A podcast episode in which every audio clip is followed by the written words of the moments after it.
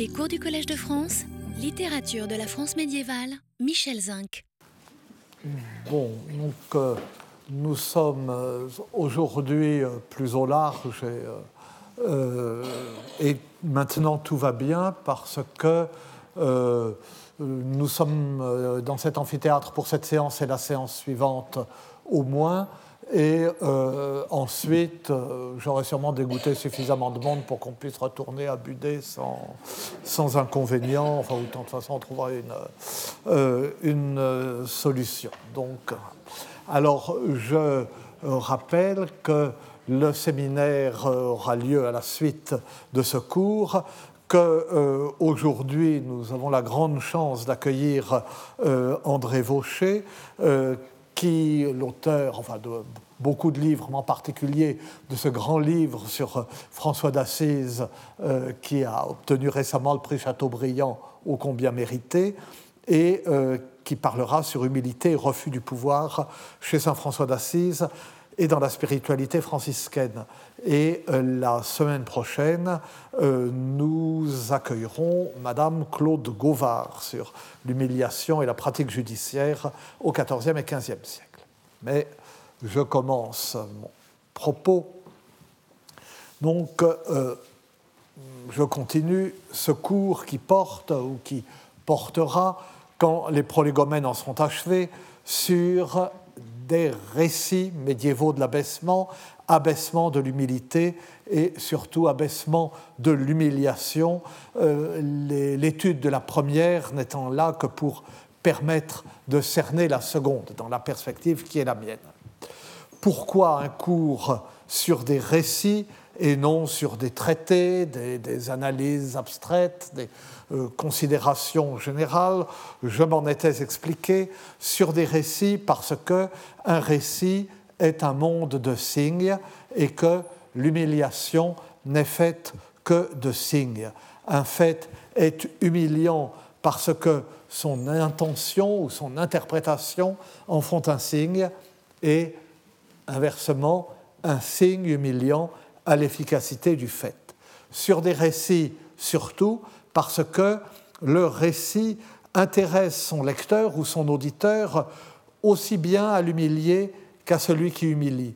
Il tient le lecteur à distance de l'un et de l'autre, de tous les personnages d'une façon générale, et il lui permet en même temps de s'identifier ou tout au moins de se mettre à la place de tous. L'artifice du récit littéraire permet de passer de l'un à l'autre et de donner à sentir ce qui est ressenti par chacun. La représentation littéraire de l'humiliation est donc plus saisissante, mais aussi plus éclairante même que euh, son analyse abstraite, et euh, nous sentons bien que le récit de l'humiliation est souvent pire que sa réalité, puisque euh, l'humilié peut trouver en lui-même la force de résister à l'humiliation, tandis que euh, le récit de l'humiliation impose de l'extérieur l'humiliation dans son horreur à celui qui le lit.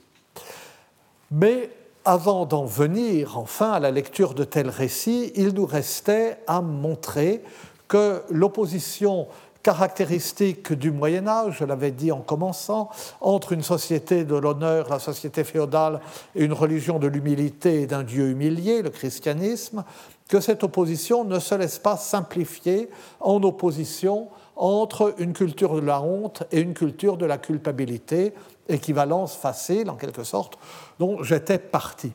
Car du XIe siècle au début du XIIIe siècle, le grand effort de la pensée morale et de la théologie morale vise à l'élaboration d'une doctrine de la pénitence qui passe par une réflexion sur l'intériorisation de la honte publique en sentiment de culpabilité, en même temps que sur une intériorisation de euh, la notion même de responsabilité euh, et de faute et qui passe par la métamorphose de ce sentiment de culpabilité même en repentir par la conversion du cœur, comme euh, on aurait dit à l'époque.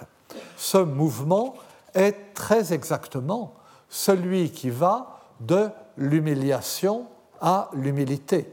Humiliation de la sanction publique à l'humilité de la conscience de sa propre imperfection.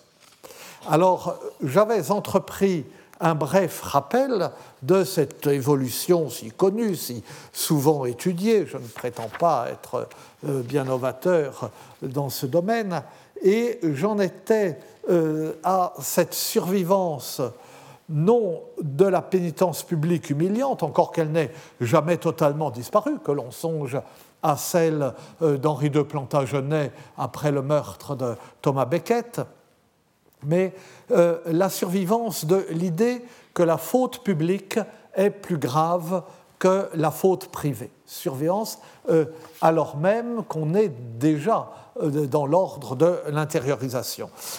C'était une idée alors, qui avait été exprimée par Saint Augustin, particulièrement dans son sermon 82, qu'un péché public doit correspondre à une pénitence publique et un péché secret une pénitence secrète, ce qui donc rend le péché public pire et la pénitence pire. Et c'est une idée qui perdure très longtemps avec justement pour nous ce hmm, pour corollaire cette idée euh, un peu étrange qu'une faute publique est plus grave à cause du scandale qu'une faute secrète. Et ainsi, je terminais là-dessus la dernière fois, entre les trois résurrections opérées par le Christ, la fille de Jaïr, Luc 8, 41, 42 et 49, 56, sur le chemin de chez Jaïr, vous savez que euh, le Christ guérit une hémorroïs, donc c'est séparé, le, le, fils de la veuve de Naïn, Luc 7, 11, 16, et Lazare, Jean 11, 1, 45, ces trois résurrections interprétées comme l'allégorie de la mort par le péché et du salut apporté par la miséricorde de Dieu, une résurrection de la vraie mort, la mort par le péché, euh, manifestée par une résurrection de la mort matérielle, eh bien, on voit une gradation, selon les exégètes, de l'époque, on voit une gradation dans la gravité du péché mortel de la fille de Jaïr euh, qui vient tout juste de mourir euh, alors que Jésus est déjà en route pour, pour aller la voir, au fils de la veuve de Naïn, mort depuis plus longtemps, mais pas encore enterré, puisque Jésus croise le cortège funèbre aux portes de la ville, et à Lazare, mort et enterré depuis quatre jours et qui sent déjà, euh, comme le dit sa sœur. Donc le critère de la gravité est l'endurcissement dans le péché, le temps plus ou moins long pendant lequel le pécheur, euh, est mort à la vie de Dieu, mais aussi le fait que euh, le péché est public, il est alors plus grave, et on est mort depuis plus longtemps, ou secret, et il est alors moins grave.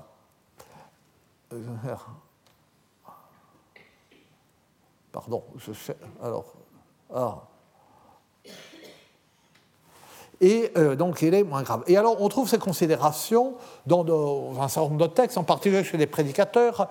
À l'époque carolingienne, euh, dans un sermon de euh, Aymon d'Auxerre, édité sous le nom de Aymon de Halberstadt dans la patrologie latine, au tome 118 sermon 139, mais aussi de façon plus allusive, mais beaucoup plus tard, et chez le grand théologien de la responsabilité et du calcul, enfin le calcul est mal dit, mais de l'évaluation de, de, euh, la culpabilité en fonction de la responsabilité, euh, Abélard, euh, aussi dans un sermon d'Abélard, et encore à une date enfin aussi tardive que la seconde moitié du XIIe siècle, c'est-à-dire quelques décennies encore après Abélard, euh, dans l'homilière de Maurice de Sully, qui a joué un grand rôle. Enfin, je m'en étais longuement occupé dans ma jeunesse. Vous savez, Maurice de Sully est l'évêque de Paris qui a lancé la construction de Notre-Dame de Paris, qui a fait construire euh, Notre-Dame de Paris, et il a écrit un recueil de sermons pour l'ensemble de l'année liturgique,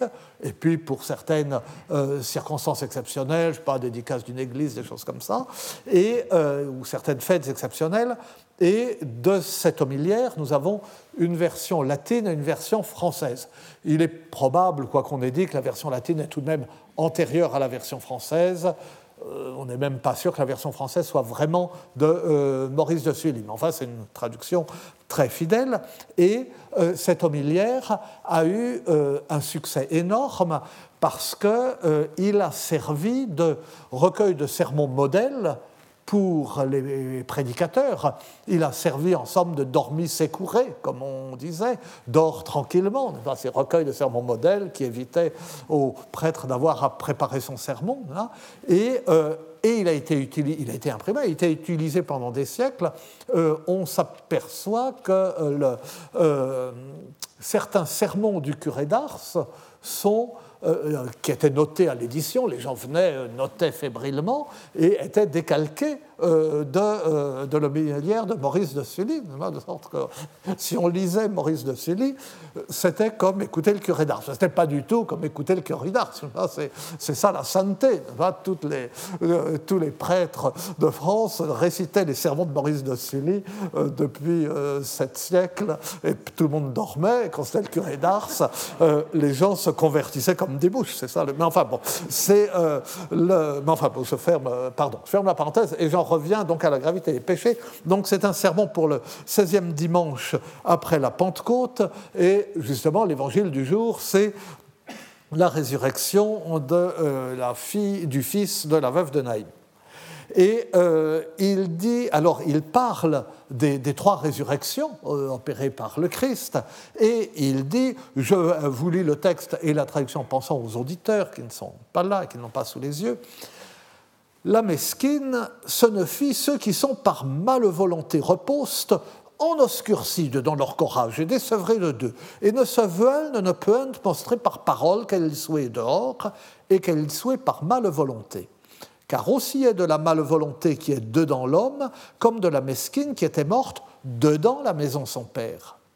L'ibachelier qui fut ressuscité devant la porte de la cité signifie celle qui malvolonté en dehors et œuvre apertement Saint Lazare, qui avait quatre Georges eu le sépulcre, ce ne fit celles qui longuement été empêchées et qui sont autrefois empêchées comme s'ils puissent, pour ce que tout siècle s'espoante de leur mauvaise vie qui l'ont longuement menée. La petite fille signifie ceux dont le cœur est obscurci à l'intérieur par une volonté mauvaise cachés, qui sont séparés de Dieu et ne veulent ni ne peuvent révéler à l'extérieur par leurs paroles quels ils sont et quels ils sont par volonté mauvaise, car il en va de la volonté mauvaise qui est à l'intérieur de l'homme, comme de la petite fille qui était morte dans la maison de son père, donc la fille de Jaïr.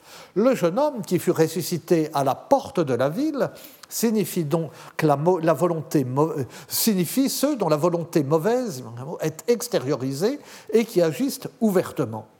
Saint Lazare, qui était resté quatre jours dans le tombeau, signifie ceux qui sont restés longtemps dans le péché et qui sont dans le péché comme s'ils sentaient mauvais, hein, euh, parce que le monde entier est épouvanté de la mauvaise vie qu'ils ont longuement menée, qui sont au péché comme s'ils puisse, puisque j'en suis assis des films idiots. Euh, vous euh, savez que dans les visiteurs, ben, on dit ça puire pour dire ça sans mauvais, c'est-à-dire qu'il est clair que le, metteur en scène, le scénariste paquet, s'est renseigné pour savoir comment on disait sentir mauvais en ancien français, et il n'a pas pensé que L'ancien français est une langue comme une autre où les verbes se conjuguent. On lui dit ça se dit puire, mais on ne dit pas s'appuire, on dit s'appuie. C'est absolument idiot. Mais la, réflexion grammaticale de l'auteur du film n'allait pas euh, jusque-là. Enfin, euh, ce qui est, alors, euh, je reviens à Maurice de Sully, ce qui est toutefois directement en cause ici, ce n'est pas la honte encourue par le pécheur, mais le mauvais exemple donné par le péché public. C'est ce mauvais exemple qui, en accroissant la gravité de la faute, entraîne l'exigence d'une réparation aussi publique que l'offense. Cependant, si dès l'époque de la pénitence tarifée, la honte publique n'est plus nécessairement requise, nous l'avons vu avec l'exemple de Burchard de Worms, elle l'est évidemment encore moins dès lors que la tâche du confesseur dans le cadre de la confession individuelle est d'apprécier la responsabilité et donc le degré de culpabilité du pénitent. Et il y a un exemplum, enfin une tradition, enfin une histoire extrêmement célèbre qui est comme un exemplum euh, du euh, secret de la confession, et un secret qui va au-delà même du secret de la confession, puisque la honte empêche la confession, c'est la messe de Saint-Gilles. Vous savez, la, messe de Saint-Gilles, euh, Charlemagne, dans certaines versions Charles Martel, dans la tradition littéraire, Charlemagne a commis un péché tellement horrible qu'il ne s'en est jamais confessé. Et ce péché, c'est naturellement, enfin naturellement, c'est l'inceste commis avec sa sœur, dont le fruit est Roland. Roland n'est pas son neveu, mais son fils, selon cette tradition. Donc, euh, il n'ose pas s'en confesser, et euh, Saint Gilles sait qu'il a commis un péché horrible, et euh, dans selon les versions, sait même quel est ce péché. Il sait bien quel est le péché. Mais il ne peut pas absoudre Charlemagne tant que Charlemagne ne s'est pas confessé. Puisque justement, il faut la honte de l'aveu. Et alors, il dit à Charlemagne écrivez. Euh, enfin, dans la réalité, il ne savait pas très bien écrire, mais enfin bon, c'est peut-être appliqué. Écrivez euh, votre péché euh, sur un parchemin. Et alors Charlemagne écrit son péché, et, Saint Gilles pose le parchemin euh, qui ne lit pas, plié, sur l'autel et il célèbre la messe en priant pour Charlemagne. Et à un moment, le feu du ciel, la foudre tombe sur l'autel et brûle le parchemin, ce qui est le signe de l'absolution, que, euh, que la faute est effacée. Nous reviendrons dans un instant sur la question de la faute écrite, effacée, et euh, que Charlemagne euh, est pardonné. Donc le, le, miracle, ce n'est pas, ou ce n'est que l'aspect visible et insignifiant, ce n'est pas que la foudre tombe et brûle un parchemin sur l'autel, c'est que euh, l'absolution ait été accordée sans le passage par la honte de l'aveu, qui était honte qui était insurmontable euh, pour euh, Charlemagne. Et alors, si c'est quelque chose d'aussi exceptionnel, c'est que la honte est désormais intériorisée en repentir. Et ce qui est tellement important aux yeux de l'Église, que euh, c'est euh, le cas, euh, ce qui est signifié par la formule du prophète Joël, dont l'Église n'a pas fait par hasard l'antienne d'ouverture de l'office du mercredi des cendres. Donc, à l'entrée de la période de pénitence par excellence qu'est le carême, à l'entrée de l'office à la fin duquel on reçoit les cendres. Et donc cette marque, euh, en somme, euh, euh, tangible de l'humilité ou de l'humiliation, pas d'avoir cette tache noire sur le front, hein. à ce moment-là, l'antienne d'ouverture est convertimini ad mea dominus, et scindite corda vestra et non vestimenta vestra, convertissez-vous à moi, dit le Seigneur, et déchirez vos cœurs, non vos vêtements, avec ce etnon de la Vulgate, qui est un solécisme pour nos thèmes latins, mais que Saint Jérôme se permet à la place de nec.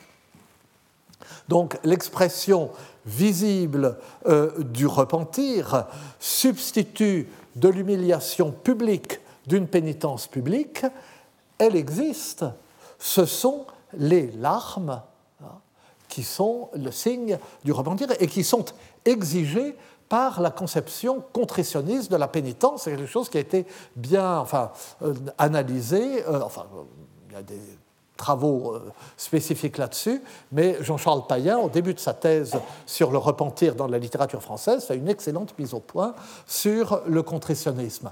Donc, il y a à cette période du contritionnisme, il y a une intériorisation de du sentiment de la faute, euh, et, mais il doit y avoir une expression visible que la faute est ressentie et une expression visible du repentir. Et euh, ce sont les larmes.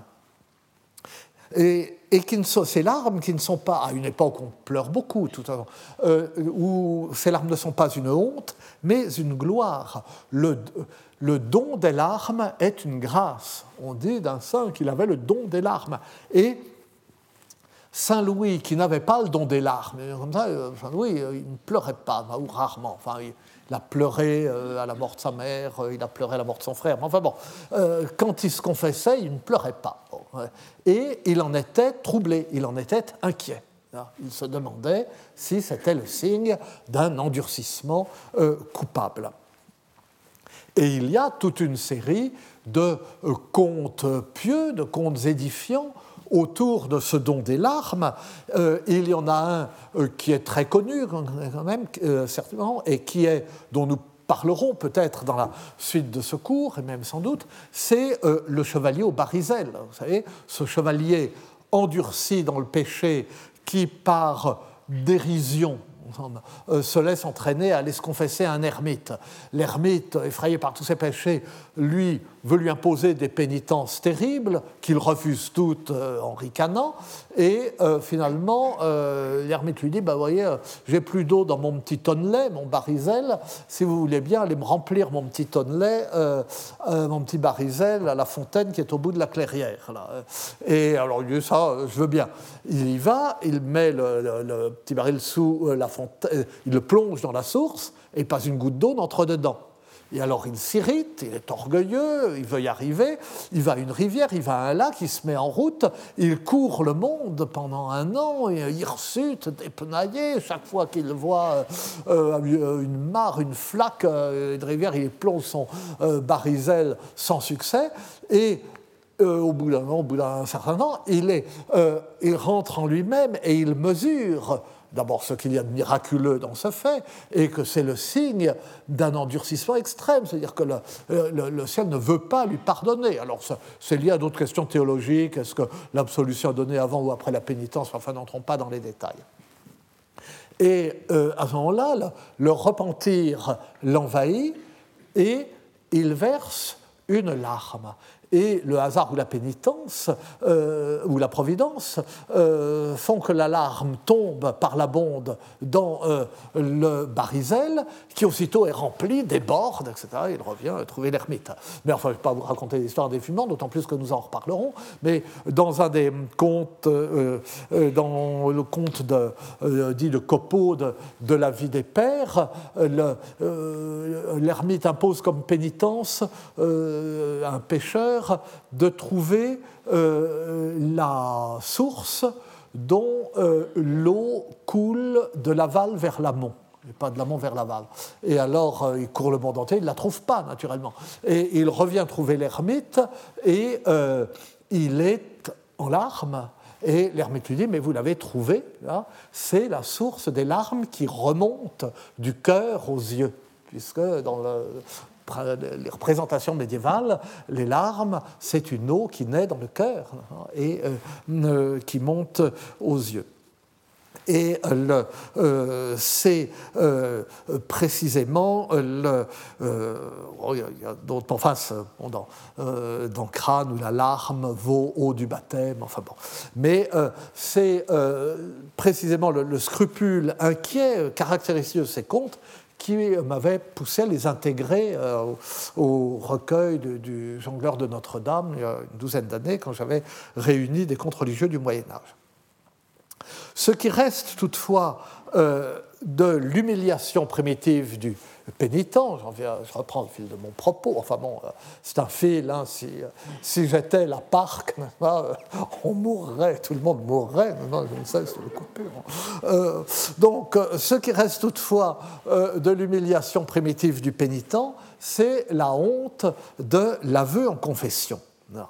Et cette honte est traditionnellement considérée comme faisant partie intégrante de la pénitence. Tous les, euh, les, ouvrages, les, traités, euh, à l'époque même, ça, sur la confession, sur la pénitence, le disent. Et les prédicateurs invite sans cesse les fidèles à la surmonter, parce que c'est difficile évidemment d'aller se confesser. Un exemple, Gilles d'Orléans, je prends mes exemples dans euh, l'ouvrage de Nicole Berriot, je vous ai dit euh, combien admirables sont les travaux de Nicole Berriot, à la fois sa euh, troisième cycle sur Ranulf de la Houblonnière et surtout sa grande thèse sur l'avènement des maîtres de la parole et sur la prédication à Paris au XIIIe siècle. Et, alors donc, bon, elle connaît tous ces sermons euh, dans tous les sens. Et euh, elle cite un sermon de Gilles d'Orléans euh, qui note que la question de Dieu à Adam, Adam qui se cache après la faute, et la question Adam, où es-tu? Eh bien, que cette question n'est pas le signe d'une ignorance. Évidemment, Dieu sait bien où est Adam, puis il sait bien ce qu'il a fait.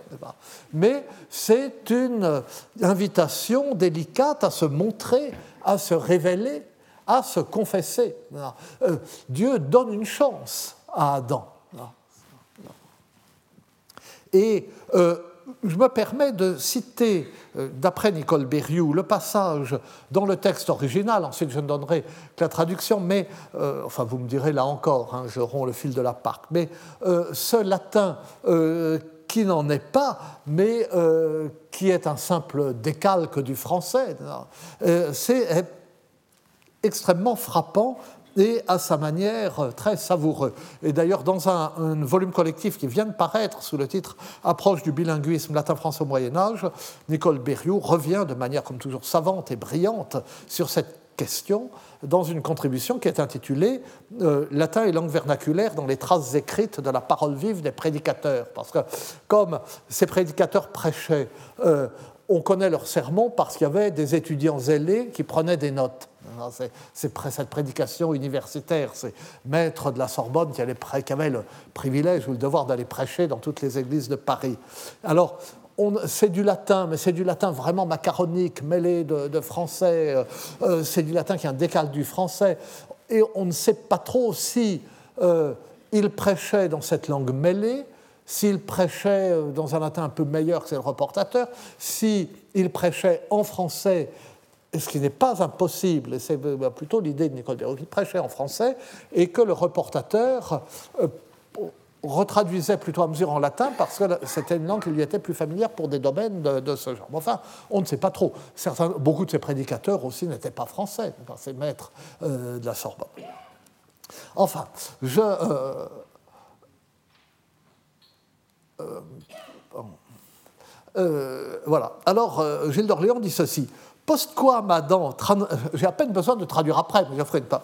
Postquam Adam transgressus est precemptum Dei, et fuit precipitatus in peccatum, de tam alto in tam bassum, fuit nudus, et abuit pudorem de eva uxore sua, et e converso, et statim fugit prepudore subuno boceto. Ça, c'est un mot qui n'existe pas en latin, sous un bosquen.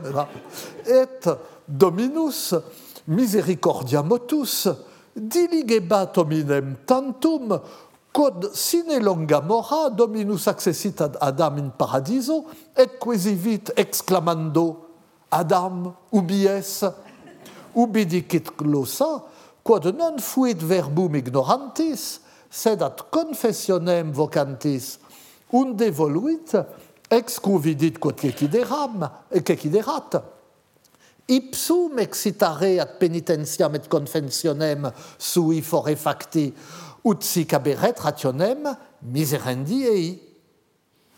Sed dicet aliquis, domine, dominus non vocat me, nect venit ad me quando peccavis, sicut venit ad Adam.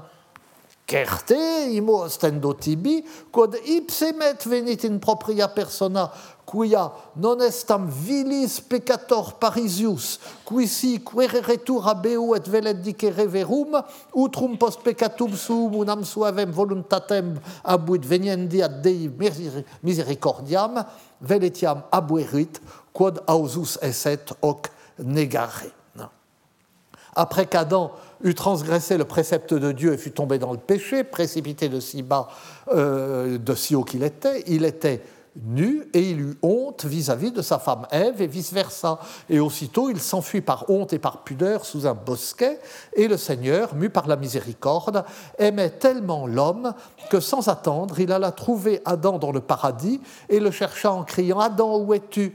Et à ce propos, la glosse et la glossa ordinaria, cette euh, synthèse des, euh, exégétiques, dit que ces mots ne manifestaient pas son ignorance, mais étaient une invitation à la confession par lesquels, voyant qu'il était tombé, il voulait l'encourager à la pénitence et à la confession de son forfait, de manière à avoir une raison de le prendre en pitié. Mais on me dira, vous me direz, Maître, le Seigneur ne m'appelle pas et ne vient pas à moi quand j'ai péché, comme il est venu à Adam. Certes, je vais tout de suite te montrer qu'il vient lui-même en personne, car il n'y a pas à Paris de si vil pécheur que si Dieu venait le chercher et si lui il acceptait de lui dire la vérité, ou bien il aurait après son péché une douce volonté de venir s'en remettre à la miséricorde de Dieu, ou bien il l'aurait eu s'il n'avait eu l'audace de ne pas l'avouer. C'est-à-dire, Dieu, c'est un peu embarrassé, hein. Dieu vient chercher tout le monde, Et euh, en fait, si, si, il vient de chercher.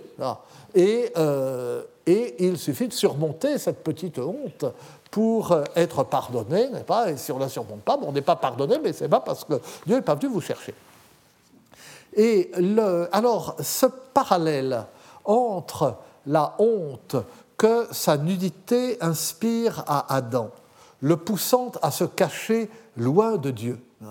Et la honte devant l'aveu du péché qui éloigne de Dieu et qui empêche l'action de sa miséricorde on la trouve sous une perspective un peu différente. Dans un célèbre écrit franciscain des alentours de 1230, on anticipe sur euh, le séminaire d'André Vaucher, euh, qu'est le euh, commerce sacré de Saint François avec Dame Pauvreté, d'ailleurs sur lequel je reviendrai, j'aurai l'occasion d'en dire quelques mots bientôt, pour ceux qui étaient là il y a deux ans, euh, Jacques Dallarin en avait parlé magnifiquement euh, au séminaire. Donc, euh, pauvreté dite à François et à ses compagnons qui sont venus lui rendre visite, pauvreté dit à François et à ses compagnons qu'elle était au paradis avec Adam quand il était nu et donc pauvre, mais inconscient de sa nudité, et que Dieu, irrité après le péché, l'a éloigné, elle, pauvreté d'Adam. Adam, après le péché, a été désormais honteux de sa nudité, mais cette honte l'a empêché de revenir vers Dieu. Et bien plus, une fois chassé du paradis, Adam, vêtu de peau de bête, dit pauvreté, met tous ses efforts à s'enrichir. Et pauvreté ne peut que s'éloigner de lui. Vous voyez, cette interprétation de la nudité d'Adam et d'Ève au paradis, euh, euh, non pas seulement comme l'innocence, mais comme euh, la pauvreté. Et une fois qu'ils ont péché, ils ont honte, et non pas seulement honte, cette honte sexuelle, en de la pauvreté, de la nudité, ils ont honte de leur pauvreté. C'est ça, c'est le coup de génie des, textes franciscains. Ils ont honte de leur pauvreté parce qu'ils sont nus comme des pauvres, enfin comme des pauvres, ils sont les seuls. Et donc, euh, euh, une fois qu'ils sont chassés du paradis, ils n'ont qu'une idée, c'est de s'enrichir pour se couvrir, pour être bien habillés.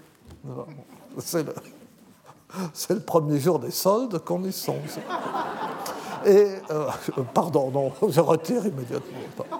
Et le, euh, ailleurs, le, euh, le même Gilles d'Orléans, pour en revenir un instant encore à lui, invite plus vivement encore à vaincre la honte de la confession avec une comparaison qui est empruntée au monde chevaleresque, qui naturellement ne pouvait que plaire à son auditoire. Et là, bon, je ne vais pas vous lire indéfiniment du latin comme ça, je lis euh, directement la traduction. Hein.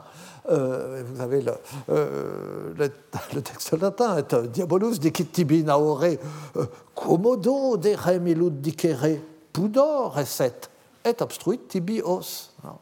Bon. Le diable te dit à l'oreille Comment oserais-je dire cela? Même pas oserais-tu, ça le diable, c'est vraiment soi-même. Comment oserais-je dire cela? J'aurais honte et euh, il te ferme la bouche. De même que le cheval ombrageux est effrayé par l'ombre d'une pierre et recule, de même beaucoup reculent en voyant l'ombre d'une petite honte que leur montre le diable. Et de même que l'ombre ne pouvait pas faire de mal au cheval, de même cette ombre ne peut pas te faire de mal, car le, donc, le cheval a peur euh, d'une ombre absolument inoffensive, et celui qui hésite devant la recule devant la honte de la confession, comme un, cheval rétif, a honte lui aussi, a peur d'une honte inoffensive. Car le prêtre, je prends la citation, car le prêtre, même si on devait lui couper la tête, ne t'accuserait pas publiquement de ton péché. Et c'est pourquoi ceux qui sont de bons chevaliers piquent audacieusement les chevaux de leurs éperons de façon à leur faire sauter ce pas. Ainsi, ceux qui sont spirituellement de bons chevaliers saute ce mauvais pas de la honte, qui en réalité n'est pas une honte, mais le plus grand honneur qui puisse être sur la terre, car la vaillance de Roland ou de Renoir, qui est ce qu'on disait tuer dix hommes d'un seul coup, n'est rien à côté. Il tue tous les démons et les repousse loin de lui d'un seul coup, celui qui se confesse de ses péchés mortels. Et voyez, alors, euh, ces comparaisons enfin, euh, attrayantes, presque démagogiques, euh, avec le, bon chevalier qui est maître de son cheval. Le cheval a peur de l'ombre du rocher, le, bon cavalier ne se laisse pas désarçonner et, il ne laisse pas le cheval reculer, il le force à avancer. Et la comparaison avec Roland et avec Renoir, Renoir au Tinel, Renoir à la massue, vous savez, dans le cycle euh, des chansons de geste, enfin dans les chansons de geste du cycle de Guillaume d'Orange, Renoir est le, euh, le frère d'Orable, euh, l'épouse du roi sarrasin d'Orange, que Guillaume, Guillaume nommé ensuite d'Orange, euh, épouse après avoir tué son mari. Il tombe amoureux d'elle, il va prendre Orange, euh, tue le mari, il épouse la veuve et il l'a convertie.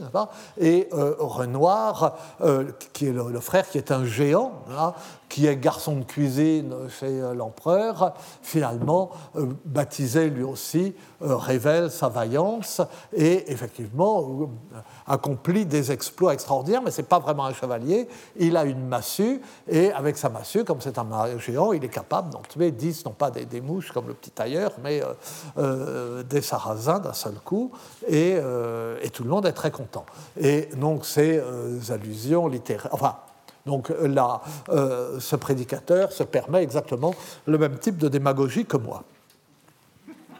Donc, si forte soit-elle, la honte de la confession est supportable, dit Gilles d'Orléans, puisque seul en est témoin le prêtre qui est tenu au secret. Mais la peur d'être humilié par la révélation publique du péché au jour du jugement était quelque chose de très fort, c'était une très forte peur chez euh, les fidèles. Et c'est une peur si forte que euh, les prédicateurs, euh, a relevé toujours Nicole Berrioux, on menace plus volontiers les fidèles que des peines de l'enfer.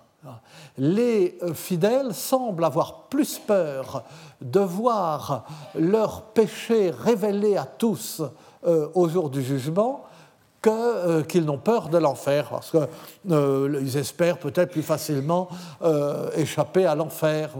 bon, ils ont commis des péchés qui, qui seraient... c'est très gênant si tout le monde les connaît, mais enfin, ils ne valent peut-être pas l'enfer, donc ils échapperont peut-être à l'enfer. Puis la miséricorde de Dieu est si grande, etc.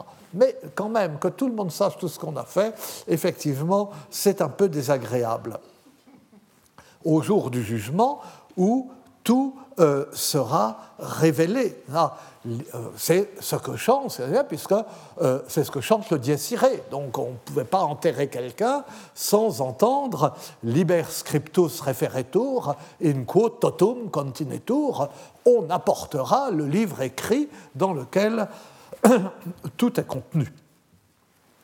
Et euh, euh, Nicole Berrioul euh, cite un prédicateur, c'est un dominicain, qui décrit, il parle presque sur le jugement, il décrit la mise en scène du jugement. Le Christ siégera en juge, les livres des consciences seront ouverts devant lui et tout le monde, les anges et les hommes, tout le monde pourra lire tous ces livres en même temps euh, que lui. Euh, c'est pourquoi il est bon, conclut-il, de se décharger de ses péchés mortels dans la confession euh, en faisant la paix avec Dieu au lieu de courir le risque que le jour du jugement soit soumis à une telle honte devant toutes les créatures de Dieu. Et à ce moment-là, le reportateur, qui de temps en temps intervient, mais rarement, celui qui a pris en note le sermon, intervient probablement avec malice en disant qu'à ce moment-là, le prédicateur a été interrompu par des tas de femmes qui lui demandaient euh, quels étaient les péchés mortels et euh, combien il y en avait, etc., enfin, qui, voulaient se renseigner. Euh, qui se disant, ah, mais tiens, si ça finit par se savoir, etc. Et alors, donc, et on se posait la question, donc toutes ces questions, c'est autour de la, honte, de la révélation du péché, on se posait la question de savoir si euh, euh, les péchés de chacun seront connus de tous, et s'il en résultera donc de la honte.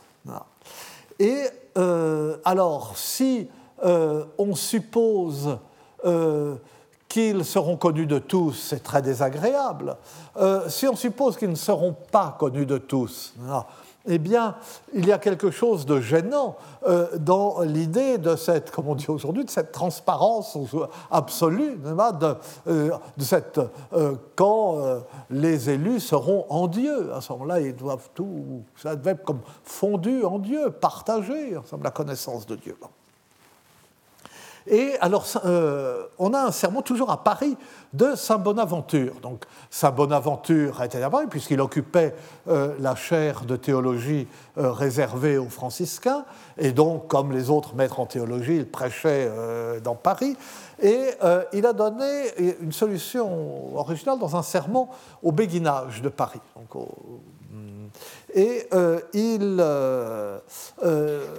il dit que lorsque euh, oui, effectivement, euh, tous les péchés seront connus.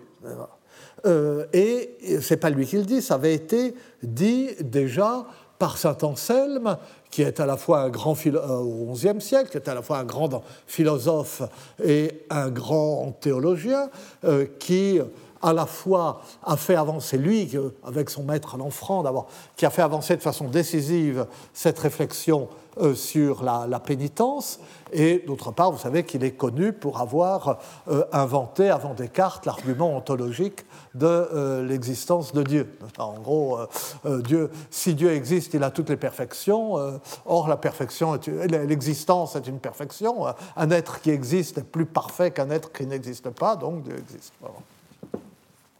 Et euh, il avait été réfuté d'ailleurs sur le moment même par le moine Godillon. Et enfin bref, donc euh, Saint Bonaventure suit euh, l'avis de Saint Anselme, oui, tous les péchés seront connus, mais les péchés qui auront été confessés et absous apparaîtront alors.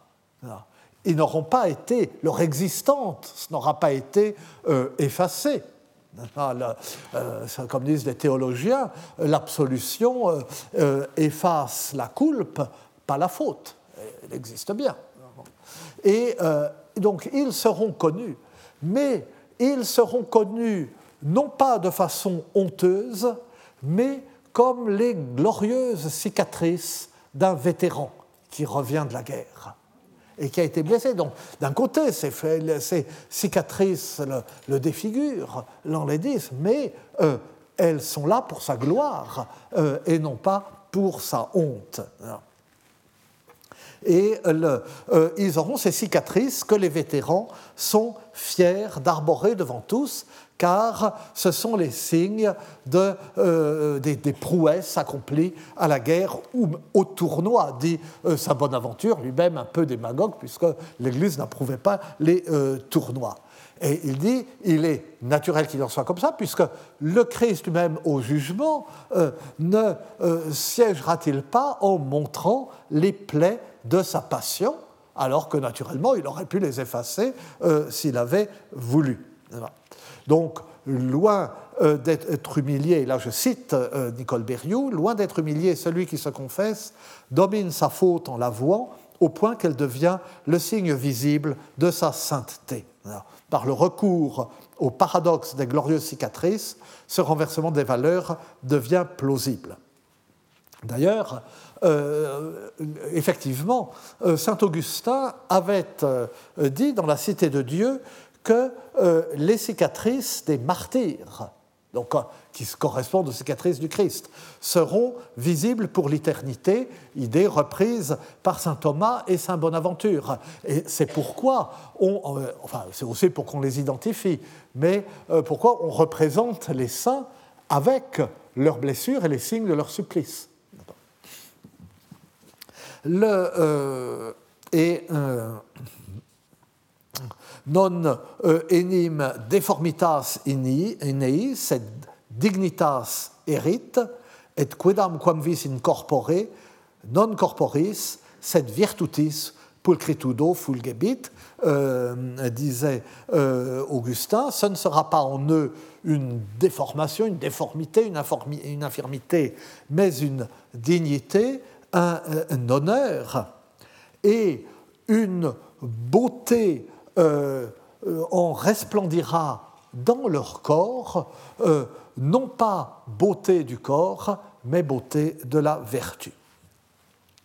Alors, substituer à ces cicatrices celle des péchés pardonnés a évidemment une toute autre signification, et Nicole Berriou a raison de dire que, euh, loin d'être humilié, celui qui se confesse domine sa faute en l'avouant au point qu'elle devient le signe visible de sa sainteté. Mais on peut aussi le formuler autrement. L'humiliation de l'aveu est telle qu'il consentir que l'accepter, qu'accepter la honte euh, de l'aveu en confession est un héroïsme dont la gloire l'emporte sur la honte de la faute, quelle qu'elle soit puisque ensuite c'est un tel héroïsme que c'est presque l'héroïsme du martyr, et ensuite la cicatrice devient euh, euh, glorieuse. Et c'est ainsi que la réflexion sur la pénitence et sur la pratique de la conversion favorise l'approfondissement d'une réflexion sur l'humiliation dans ses liens avec l'humilité, et c'est pourquoi je me suis permis d'insister euh, sur ce point. Et dernier, enfin, il y a toujours des dernières étapes, mais enfin, tout de même, je m'approche de ces récits et je gagne les récits à travers les traités, euh, des traités de l'humiliation au récit de l'humiliation. Au Moyen Âge, le catalogue des vertus et des vices est un élément essentiel, chacun le sait, pour guider la pensée morale et même euh, théologique. D'ailleurs, ça a été le cas très longtemps. Vous vous souvenez peut-être de euh, ce passage euh, dans le livre de mon ami où le petit narrateur, enfin qui dans le livre de mon ami s'appelle pas encore Pierre Nausière, donc euh, le substitut d'Anatole France, euh, doit aller se confesser tous les samedis euh, à l'école, et, alors il ne sait pas de quoi s'accuser. Il, lit la liste. Alors il y a une liste, des justement, il y a une liste. Excusez-moi. Et, il y a une liste des, péchés, euh, mais alors bon, il pourrait bien s'accuser de simonie ou de concupiscence. Bon, bon, c'est pas trop, ça. Et alors, comme vous savez, le passage est célèbre, il s'accuse euh, d'avoir chippé et abîmé la casquette de Fontanet. Ça, euh, ça lui permet d'avoir quelque chose à confesser toutes les semaines, la casquette de Fontanet. Donc, même encore, euh, au milieu du XIXe siècle, euh, c'est plus tard, euh, il y avait ces listes de Vertier et de Vis qui servaient à cela. Mais ce catalogue fournit à lui seul leur plan à certains recueils d'exemplats, d'anecdotes édifiantes. Certains sont classés selon les sept dons du Saint-Esprit, etc., mais, ou par ordre alphabétique, mais certains sont selon les vertus et les vices. Et puis, depuis la psychomachie de Prudence, évidemment, ce catalogue nourrit une très forte tradition littéraire, la tradition des œuvres littéraires fondées sur le combat des vertus contre les vices. Et même dans la littérature en langue vulgaire, ce catalogue structure certaines œuvres ou fonde certains de leurs développements. Euh, parle euh, Le songe d'enfer de, Raoul de Houdinck, Le tournoiement antéchrist de Huon de Méry, euh, le début du roman de la rose lui-même avec les images des vices contre l'amour sur le mur du verger d'amour à l'extérieur, qui le garde. Le pèlerinage de vie humaine de Guillaume de Diguilville, qui s'inspire explicitement du roman de la Rose, mais dans une perspective religieuse, ou encore ce poème de Ruthbeuf, qui de façon intéressante pour nous est intitulé, selon les manuscrits, La voie d'humilité ou la voie de paradis, et ou sur le chemin vers la pénitence, en réalité, non pas vers le paradis, le titre voie de paradis n'est pas bon, euh, euh Ruthbeuf rencontre les vertus et les vices. Euh, rien. Euh, d'ailleurs, dans mon enfance, j'avais un petit livre comme ça édifiant sur un petit garçon qui avait mangé trop de cerises, s'était endormi sur la branche du cerisier et faisait un rêve un peu lourd d'avoir mangé ces cerises qui le conduisait dans une ville où il y avait deux rues, la rue des vertus, la rue des vices. Et rien d'étonnant donc à ce que le Moyen Âge consacre euh, des traités à l'humilité, réfléchissent à sa nature, à ses manifestations, à ses déviations, à son utilité pour le salut, et surtout si l'on songe que, j'avais dit en commençant que euh, l'humilité n'est pas une des vertus premières, c'est vrai, ce n'est pas une vertu théologale, ce n'est pas une vertu cardinale, euh, mais l'humilité est l'inverse de l'orgueil, et l'orgueil est le premier et le plus grave des péchés, c'est le péché des anges rebelles. En revanche, en dehors euh, des considérations que j'évoquais sur la honte du péché et de la pénitence, il n'y a pas de traité de l'humiliation, bien sûr, et c'est une raison de plus qui fait qu'elle ne peut être étudiée qu'à travers les récits qui en font état. Mais cela n'abolit nullement le lien entre humilité et humiliation. Juste poussé jusqu'au bout, le difficile paradoxe de l'humilité conduit à une fascination de l'humiliation qui ne trouve pas facilement une expression abstraite, mais qui se donne à comprendre dans le récit. Et c'est pourquoi, après, bon, un peu lourde, euh, il faut traverser rapidement les traités de l'humilité pour en venir au récit de l'humiliation. Rapidement, enfin de dire d'abord euh, parce que je finirai par vous lasser, mais euh, rapidement et peu dire parce que euh, les traités, les développements sur l'humilité sont innombrables. Et je ne dirai que quelques mots de quelques textes. Beaucoup d'autres mériteraient de nous retenir. Euh, euh, par exemple, euh, j'aurais pu prendre le grand Pierre Le Chantre, dont on sait surtout après, depuis les travaux de John Baldwin, la place centrale qu'il a occupé dans la vie intellectuelle, morale, politique sous le règne de Philippe Auguste, au cœur euh, de notre époque, et qui, dans le euh, Verbum Abbreviatum, a des chapitres très intéressants sur euh, l'humilité, les deux genres, les deux espèces de la mauvaise humilité. Il voit très bien le paradoxe de l'humilité. et même un chapitre particulier sur l'humilité de la prédication. Voilà, le danger de manquer à l'humilité de la part du prédicateur qui est fier de son succès. Et que j'en avais aussi euh, tiré un, petit un conte là dans le, le de Notre-Dame.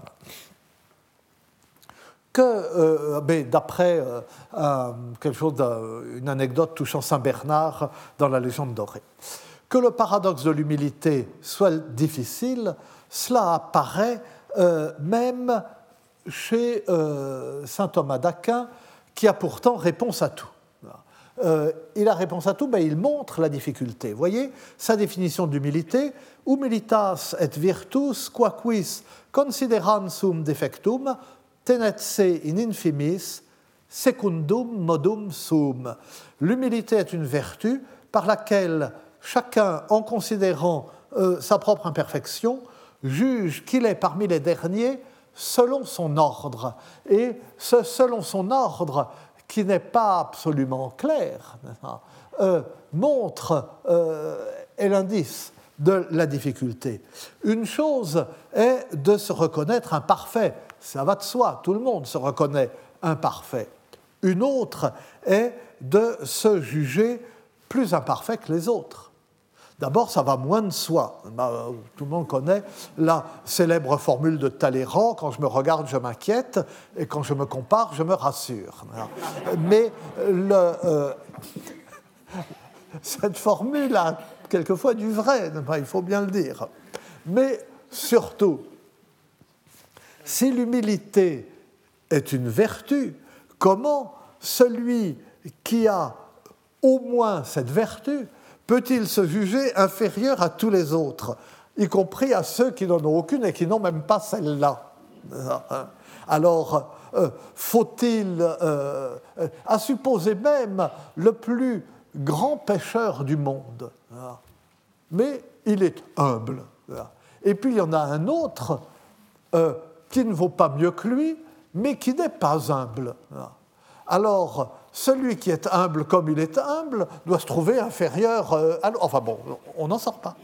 Et, euh, alors, ou alors, est-ce qu'il faut considérer que parmi les vertus du plus grand saint, il y a le fait de se juger de bonne foi plus imparfait que le pire des pécheurs? Dans ce cas-là, l'aveuglement euh, est une vertu. Or, l'aveuglement n'est pas une vertu, au contraire, le discernement est une vertu. Euh, et, pourtant, on en est toujours là. Euh, on ne peut pas se reconnaître la vertu d'humilité sans la perdre. Euh, c'est le paradoxe de l'humilité. En fait, et j'en resterai là, c'est la théologie monastique euh, donc, euh, saint Thomas, c'est par excellence la théologie euh, scolastique. C'est la théologie monastique qui parle de l'humilité dans les termes les plus justes, parce que la démarche de la théologie monastique cherche moins la rigueur logique qu'elle ne s'interroge sur les cheminements et les manifestations de la grâce. L'humilité, c'est une grâce. Et c'est la théologie monastique qui, pour cette raison, parvient le mieux à surmonter euh, le paradoxe de l'humilité et euh, en même temps pressant le mieux son lien avec l'humiliation. Et en particulier sous la plume des auteurs cisterciens, puis évidemment des auteurs franciscains. Et des uns aux autres, il y a dans beaucoup de domaines une surprenante continuité. Je dis surprenante parce qu'il y a en même temps une rupture radicale entre euh, la, conception de la vie religieuse qu'ont les ordres mendiants, et particulièrement euh, les franciscains, et euh, la vie monastique traditionnelle. Mais cependant, il y a une très grande continuité, mais nous examinerons ce point la semaine prochaine. Je vous remercie. Retrouvez tous les contenus du Collège de France sur www.colège-2-france.fr.